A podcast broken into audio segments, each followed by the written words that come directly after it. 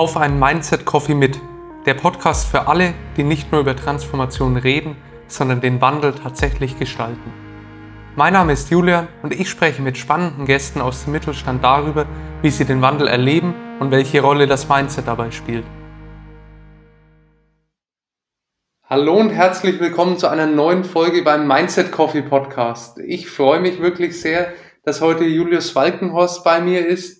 Julius ist Chief of Staff bei Polar AI und hat mit Third Aid sein eigenes NGO gegründet. Und Julius, dabei bist du ja gerade auch noch auf den letzten Metern deines Finance und Accounting Studiums in Frankfurt. Herzlich willkommen beim Mindset Coffee Podcast. Ja, danke Julian für die Einladung. Äh, es ist tatsächlich auch, wie ich dir eben schon gesagt habe, mein, mein erster Podcast auf Deutsch zumindest. Ähm, ja, ich, ich, ich bin froh hier zu sein. Du weißt ja, der Podcast heißt Mindset Coffee Podcast und deswegen interessiert mich zu Beginn natürlich eins ganz brennend. Julius, bist du eher der Kaffeetrinker oder eher der Teetrinker? Um ehrlich zu sein, keins von beiden. Ähm, ich habe eine Zeit lang mal Kaffee ziemlich regelmäßig getrunken, habe aber relativ schnell gemerkt, dass ich so mein, mein gesamter Tagesrhythmus irgendwie dann meinem, meinem Kaffeeverhalten angepasst hat, ähm, weswegen ich dann Kaffee sein gelassen habe und Tee reizt mich irgendwie nicht so sehr, da mir der Geschmack irgendwie zu unintensiv ist. Ähm, deswegen bleibe ich, bleibe ich bei Wasser vorerst. Damit bist du definitiv der erste Gast im Podcast, der auf die Frage weder mit Kaffee noch mit Tee antwortet. Aber so gibt's immer wieder was Neues. Julius, jetzt habe ich ja ganz kurz nur über dich äh, schon berichtet, dass du Chief of Staff bei Polar AI bist und dein eigenes NGO gegründet hast. Würdest du mich, aber vor allem auch unsere Hörerinnen und Hörer zu Beginn einmal durch deinen Werdegang ganz kurz führen? Wie bist du der geworden, der du heute bist? Ähm, ich würde sagen, so wirklich angefangen hat, hat meine Karriere, wenn man es so will, ähm, als ich fertig mit der Schule war. Ähm, ich habe dann direkt nachdem ich mein Abi bekommen habe, mein erstes Unternehmen mitgegründet. Ähm, das Ganze ging dann so circa für ein Jahr ähm, und relativ gleichzeitig habe ich dann auch angefangen zu studieren in Frankfurt am Main Wirtschaftswissenschaften ähm, mit dem Fokus auf Finance and Accounting, ähm, weswegen wir dann beschlossen haben, das Ganze sein zu lassen, da unsere Interessen äh, von, von meinem damaligen Mitgründer und mir auch so ein bisschen verschoben haben. Ich wollte mehr in Richtung Tech gehen ähm, und habe meine, meine Zukunft sehr stark in den USA gesehen ähm, das Ganze habe ich dann auch geschafft. Ich habe mir dann Programmieren beigebracht, ähm, bin mehr so in Richtung Leadership gegangen und ja, bin dann über, über einige Ecken in den Silicon Valley gekommen zu, zu Polar AI. Ähm, zuerst als unbezahlter Intern, aber wir sind dann relativ stark gewachsen. Ich war der erste Employee, beziehungsweise der erste Angestellte. Ich bin es immer noch ein bisschen gewohnt, nur auf Englisch zu sprechen. Ähm, aber genau, und wurde dann zum, zum, zum Chief of Staff nach, nach ein paar Monaten und mittlerweile sind wir dort circa 16 Leute. Ähm, ja, wachsen jetzt sehr stark, raisen unsere erste Runde ähm, Anfang 2022, ähm, sofern natürlich alles gut geht und darauf freue ich mich auch sehr. In der Zwischenzeit äh, bin ich dann noch als, als Board Member und als COO bei Venture News eingestiegen. Ähm, das war eine Non-Profit-Organisation mit dem Ziel, äh, das Thema rund um Startups und Venture Capital ähm, allen zugänglicher zu machen. Dort sind wir innerhalb von eineinhalb Monaten von vier Leuten auf 18 Leute gewachsen. Ähm, da ich aber relativ schnell gemerkt habe, ähm, nachdem wir dann aufgehört haben, das Team zu scalen, ähm, dass wenn ich etwas Non-Profit mache, dass es dann auch wirklich einen sozialen Impact haben soll ähm, bin ich dann auf die Idee zu Third Aid gekommen, wo wir jetzt mittlerweile circa zwölf Leute sind ähm, und ja, das soziale Spenden transparenter und effizienter machen. Spannend. Das heißt, du hast ja sowohl eine Profit-Rolle als auch eine Non-Profit-Rolle gerade inne. Kannst du uns da noch mal ein bisschen mehr Hintergründe geben? Was macht ihr bei Polar AI genau? Ähm, also zuerst einmal zu, zu diesem Mix. Ich denke, dass, dass ich da auch einer der einzigen bin, die ich so kenne, die halt wirklich so ein Non-Profit und ein For-Profit-Projekt irgendwie gleichzeitig ähm, auch mit, mit einer relativ gleichen Priorität am Laufen haben. Ähm, das, also mein großer Traum war es immer, ähm, wirklich etwas zu machen, wo, wo, womit ich mein Geld quasi verdiene und was so meiner Karriere an sich äh, sehr stark hilft und auf der anderen Seite eben auch ein soziales Projekt zu haben, ähm, womit ich eben, das hört sich jetzt vielleicht ein bisschen komisch an, aber womit ich irgendwas so zurückgeben kann und wirklich einen Einfluss habe auf die Welt. Ähm, so ist zumindest das große Ziel. Ähm, und bei Polar machen wir, um jetzt auf deine letzte Frage zurückzukommen, ähm, wir haben quasi eine Plattform geschaffen, mit der man äh, Notizen und Karteikarten ähm, oder Wissen allgemein sehr, sehr viel schneller und effizienter mit Hilfe von künstlicher Intelligenz und einem leicht anderen System ähm, als herkömmlich aus, aus äh, Dateien eben extrahieren kann, wie zum Beispiel aus äh, Webartikeln oder aus PDF-Dateien. Ähm, also man kann sehr, sehr gut als Student oder auch als, als äh, wissenschaftlicher Mitarbeiter an der Uni äh, mit unserem Programm eben arbeiten. Genau. Seid ihr mit Polar AI jetzt dann rein auf den amerikanischen Markt fokussiert oder auch seid ihr international unterwegs? Wir sind international unterwegs. Ähm, unser Fokus liegt auch sehr, sehr stark auf Indien zum Beispiel oder auch auf dem europäischen Markt. Ähm, natürlich USA ist immer das Go-To. Ich denke, das gilt für jedes Tech-Startup, das auch in den USA angesiedelt ist.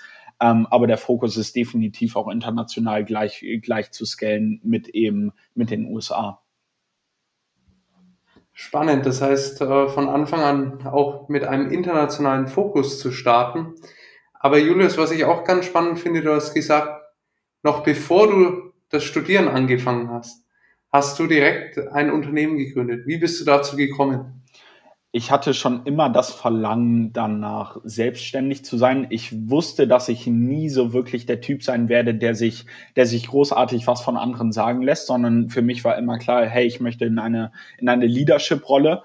Ähm, ob das jetzt im, im, in der normalen Corporate-Karriere der Fall ist oder eben in meinem eigenen, äh, in meinem eigenen Startup oder in meinen eigenen Projekten. Ähm, aber für mich war immer klar, dass ich diesen Weg eben einschlagen werde. Und ich habe dann ähm, ja auch relativ schnell für mich gewusst, dass es wohl auf das eigene, auf ein eigenes Startup hinauslaufen wird. Dass es dann so schnell passiert, hätte ich wahrscheinlich auch nicht so wirklich mit gerechnet. Aber ja, ich, ich bin sehr, sehr froh, wie das alles so gekommen ist. Und ähm, es war auch eine, eine riesige äh, Lernerfahrung für mich persönlich, ähm, das Ganze so früh schon gemacht zu haben und hat dann letztendlich auch den Weg ähm, in, in die USA eben für mich geebnet. Was war so das größte Learning, was du aus der ersten Gründung mitgenommen hast?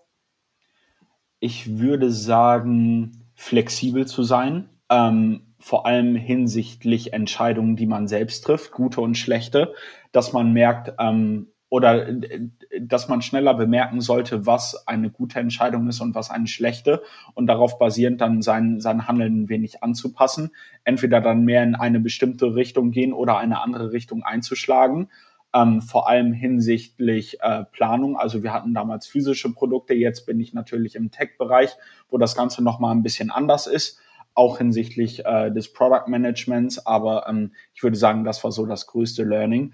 Aber eben auch das eigene, ähm, das eigene Netzwerk ausbauen. Ich denke, da habe ich auch relativ schnell gemerkt, dass ein gutes Netzwerk einem sehr, sehr viel mehr bringen kann, als man vielleicht so denkt, wenn man, wenn man frisch aus der Schule ist und sich denkt, hey, ich weiß, ich weiß alles besser, ich habe jetzt das Abi, niemand kann mir was. Ähm, ja, genau. Ja, spannend. Äh, Gibt es denn da auch einen Scheitermoment, wo du jetzt bislang äh, in den letzten Jahren darauf zurückschaust, wo du sagst, ja, da bin ich mal richtig gescheitert oder habe mich für was Falsches entschieden und habe daraus dann auch etwas gelernt?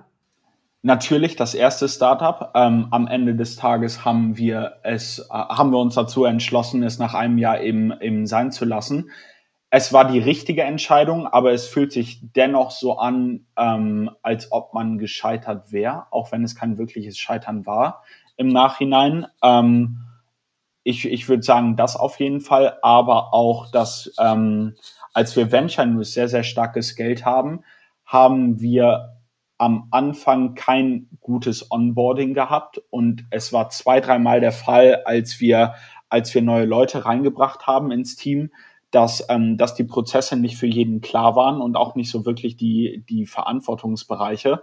ähm, so dass wir da relativ schnell dann an unsere Grenzen gekommen sind und dann ein paar Dinge anpassen mussten, so dass es dann für, für weitere Teammitglieder einfacher, einfacher wurde, ähm, bei uns eben einzusteigen. Ich würde sagen, das war auch das war kein wirkliches Scheitern, aber ein sehr, sehr starkes Learning, wie wichtig eigentlich Onboarding ist, wenn man ein Team sehr, sehr schnell hochbringen möchte, ähm, von der Anzahl her und von der Qualität her am Anfang.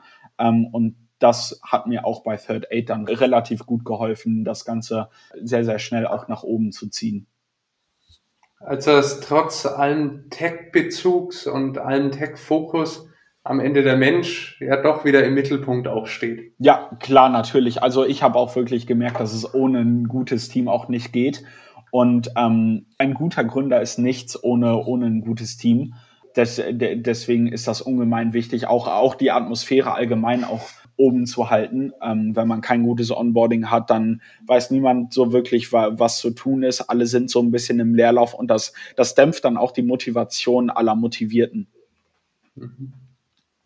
Wenn wir über Mindset sprechen, Julius, dann sprechen wir ganz häufig über sechs verschiedene Dimensionen des digitalen Mindsets, äh, zum Beispiel Kundenzentriertheit, offener Umgang mit Scheitern, aber auch Proaktivität. Und das sind ja alles auch Themen, die gerade in einer Gründung extrem wichtig sind.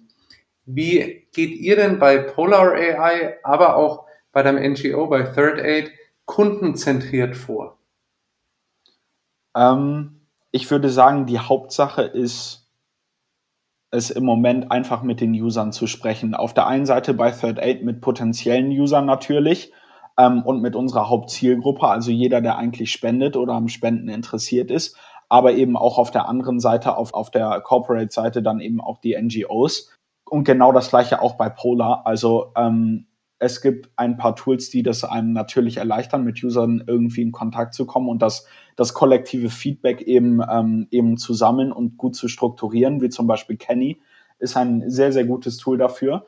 Ähm, und ansonsten einfach wirklich mit den Usern sich äh, zehn Minuten lang in einen Call zu setzen und zu fragen, hey, was sind deine Probleme, die du so im, in, in deinem studentischen Alltag irgendwie erlebst, ähm, auf dir, aufs Lernen jetzt bezogen, ähm, aber auch zu derzeitigen Usern ähm, was vermisst du an der Plattform, welche Bugs hast du gefunden, etc. Also es ist wirklich extrem wichtig, dass man wirklich den User an, an, an die erste Stelle stellt, weil ähm, man kann eine noch so schöne Meinung über, über das eigene Produkt haben, wenn es die Leute einfach nicht wollen, ähm, dann bringt es einem auch nichts. Deswegen ist es sehr, sehr wichtig, eben mit den Leuten auch ständig in Kontakt zu sein und eben auch andere Meinungen äh, einzuholen, also zum Beispiel auch von, von Mitarbeitern oder, ähm, oder von, von, von anderen Unternehmen, auch die in der gleichen Branche sind, ähm, oder auch zu, von Investoren zum Beispiel, wie es jetzt bei Polar auch der Fall ist. Es ist ja häufig so, dass wenn man dann eben auch andere Meinungen bekommt, dass das natürlich häufig auch das eigene Baby so ein bisschen äh, angreift mal äh, und man dann dort auch ja die Standhaftigkeit braucht, beziehungsweise auch weiterhin eine hohe Motivation haben muss, um trotz Rückschläge, negativer Kritik weiterzumachen. Julius, was ist denn so deine Triebfeder, die dich tagtäglich antreibt? Ich würde sagen, die Angst vor dem Scheitern, ähm, um ehrlich zu sein, aber auch auf der anderen Seite mich immer weiter zu verbessern. Und da spielt auch so ein bisschen der Punkt mit rein, was du eben schon angeschnitten hattest, Julian ähm, dass man durch Feedback einfach besser wird. Auf der einen Seite von User-Feedback, aber auch auf der anderen Seite allgemein durch Feedback von Mentoren zum Beispiel oder Leute, die einfach erfahrener sind ähm, als man selbst.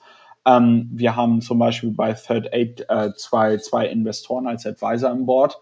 Ähm, und es ist einfach extrem hilfreich von solchen. Ich meine, ich bin 20. Ich habe noch sehr, sehr viel zu lernen, mache natürlich auch noch sehr viele Fehler. Aber es ist einfach extrem hilfreich von so zwei erfahrenen ähm, Gründern auch und äh, Leute, die einfach in der, in, in der Branche schon sehr lange aktiv sind, eben sehr, sehr viel zu lernen, Feedback zu bekommen und sich so weiter zu verbessern. Und mir macht es auch sehr, sehr viel Spaß, ähm, zu merken, wie viel ich lerne mit der Zeit.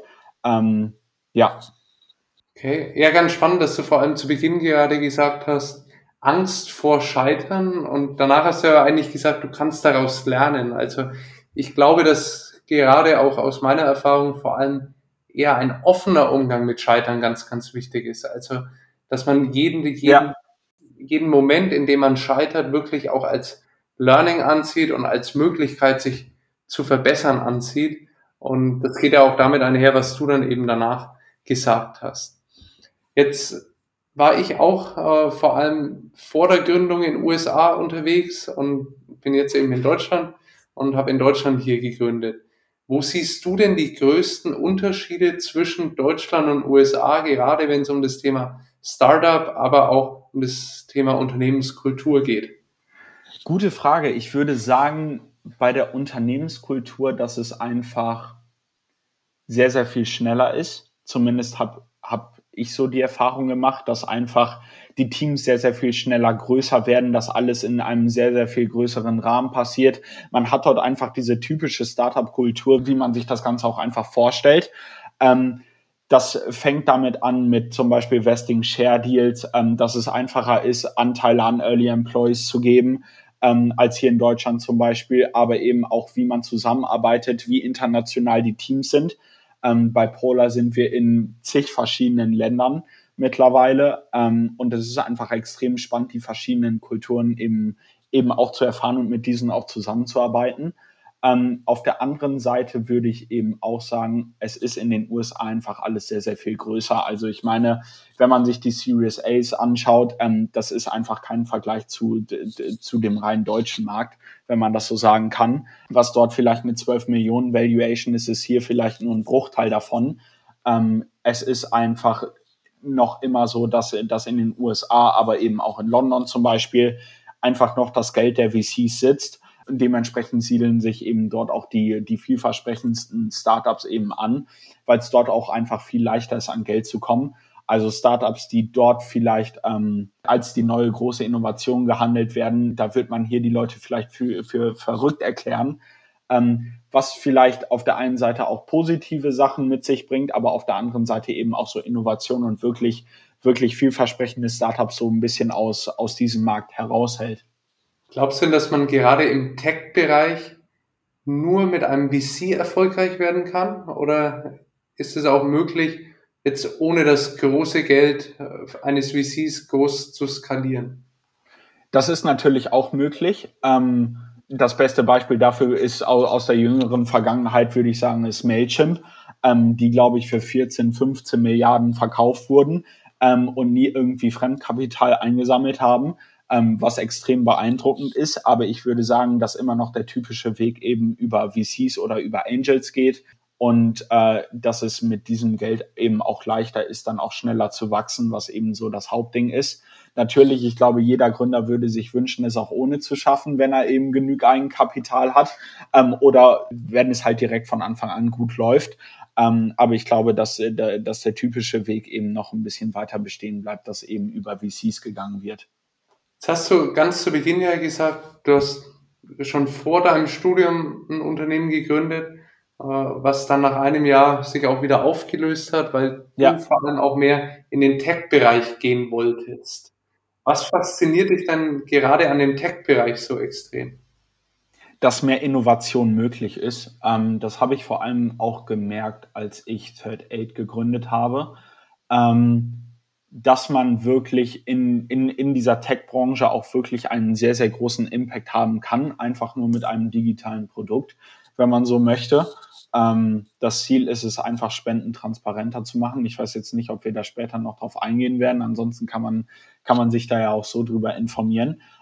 Was sind denn deines Erachtens die kritischen Erfolgsfaktoren für ein erfolgreiches digitales Geschäftsmodell? Gute Frage. Die Frage wurde mir vorher noch nicht gestellt. Ähm, ich würde sagen, dass das richtige Team entscheidend ist. Ähm, ich bemerke es immer wieder, auch, auch wenn ich mit, ähm, mit anderen Startups oder mit anderen Gründern, vor allem aus den USA, rede, wie wichtig es ist, ein vernünftiges und effizientes Core-Team aufzubauen mit Leuten, die wirklich auch geskillt sind und äh, wirklich was drauf haben. Ähm, auf der anderen Seite aber auch den, den richtigen Zeitpunkt auf der einen Seite zum Product Launch, auf der anderen Seite aber eben auch dann mit Growth richtig anzufangen. Ähm, das sind zwei Faktoren, die einfach ähm, die einfach diese anfängliche Traction ex extrem stark beeinflussen. Und es bringt einfach niemandem was, wenn man sich drei Jahre einschließt, ein Produkt entwickelt und dann ein perfektes Produkt ähm, irgendwie auf den Markt bringt. Man sollte es einfach schon vorher machen und testen, hey, wie nehmen es die User an, was ist das Feedback und es dann mit der Zeit ähm, formen lassen, ähm, anstatt wirklich sich auf seine Meinung festzufahren, nicht mit den Usern zu kommunizieren, um dann am Ende ähm, ja ein Produkt, was vielleicht in sich perfekt ist, aber das niemand haben will, rauszubringen. Jetzt hast du ja gerade das Team vor allem ganz am Anfang genannt. Was für Eigenschaften sind dir denn wichtig bei den Leuten bei euch im Team bei Polar AI? Ich würde sagen Motivation, Offenheit und die Fähigkeit, vernünftig zu kommunizieren. Wir sind ein extrem internationales Team. Ähm, jeder kommt aus einem unterschiedlichen äh, Kulturkreis. Ähm, wir sind alle in oder die meisten sind in verschiedenen Zeitzonen, ähm, was das Ganze nochmal ein bisschen komplizierter macht. Ähm, und es ist einfach extrem wichtig, deswegen Leute zu haben, die eben so diese, das, was das Unternehmen zusammenhält, auch wirklich repräsentieren. Einfach ähm, ja offen zu kommunizieren, wenn man sich zum Beispiel nicht versteht. Damit meine ich gar nicht so wirklich so die Sprachbarriere, sondern eben auch, es ist extrem unterschiedlich, wie die Leute arbeiten in den verschiedenen Ländern. Jemand in Indien zum Beispiel oder in, in Osteuropa arbeitet anders als jemand in den USA oder jemand in Deutschland, ähm, einfach weil wir verschiedene Arbeitsatmosphären gewohnt sind aber eben auch von der Persönlichkeit her ähm, zwischen den Teams ähm, an sich zum Beispiel haben Ingenieure im Durchschnitt ein anderes Persönlichkeitsprofil als jemand in, im Management Board oder so. Ähm, weswegen ich auch eigentlich äh, mit jedem, mit dem ich zusammenarbeite, eben einen MBTI äh, oder einen, einen allgemeinen Persönlichkeitstest eben machen, machen lasse. Ähm, einfach um mehr zu verstehen, hey, wie tickst du, wie kann ich auf dich reagieren? Ähm, und das Ganze eben auch umgekehrt, weil es ist einfach unterschiedlich, um das Team effizient zu halten. Ähm, sollte man den anderen relativ gut verstehen. Verstanden. Was bedeutet denn, Julius, digitales Mindset für dich ganz persönlich? Der Gedanke, dass alles möglich ist auf der anderen Seite. Ähm, auf der anderen Seite aber auch agil zu sein. Technologie ändert sich. Wir sind in einem extrem sich veränderten Markt. Ähm, egal in, in welcher Hinsicht. Es ist einfach alles viel schneller und es wird viel schneller ähm, von, von der Gründung bis hin zu den einzelnen Tech-Trends. Äh, wenn man sich jetzt zum Beispiel NFTs ähm, oder, oder Meta anguckt, beziehungsweise das Meta Metaverse, ähm, und alles geht immer in eine bestimmte Richtung ähm, zu, zu, zu einer Zeit. Ähm, und es ist einfach extrem wichtig, dass man da eben up-to-date bleibt und einfach auch versucht, sich als Unternehmen, auch wenn man vielleicht schon ein paar Jahre länger besteht, sich eben in diese, in, in diese Richtung dann auch dementsprechend anzupassen, einfach um nicht den Anschluss zu verlieren.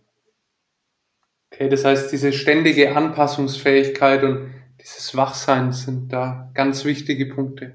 Ja, einfach auch, ähm, weil unser Team so international ist, zum Beispiel bei Polar, ist es einfach leichter, so in den einzelnen ähm, nationalen Tech-Trends eher mhm. auch up-to-date zu bleiben. Das ist auch eine Sache, die ich extrem stark gemerkt habe, wie vorteilhaft es ist, einfach mit internationalen Teams zusammenzuarbeiten, einfach weil, weil jeder so seine eigenen Ressourcen hat. Ähm, jedes Land ist auf einem anderen Stand und umso spannender ist es dann dementsprechend auch, ähm, ja, aktuelle Themen eben direkt zu erfahren.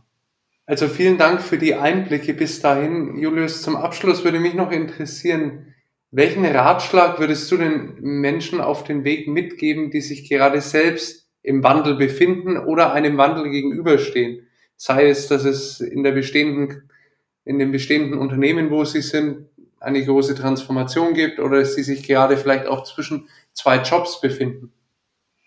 Ich würde sagen, ähm, sucht euch Mentoren beziehungsweise Leute, ähm, die da, die diesen Wandel eben schon hinter sich gebracht haben und die euch ähm, ja dabei helfen können. Äh, ich habe auch richtig tolle Mentoren, ähm, mit denen, äh, die sich ja. auch geschäftlich jetzt mittlerweile bei mir einbringen, ähm, wie zum Beispiel die beiden Investoren, die jetzt im Board bei Third Aid mit drin sind.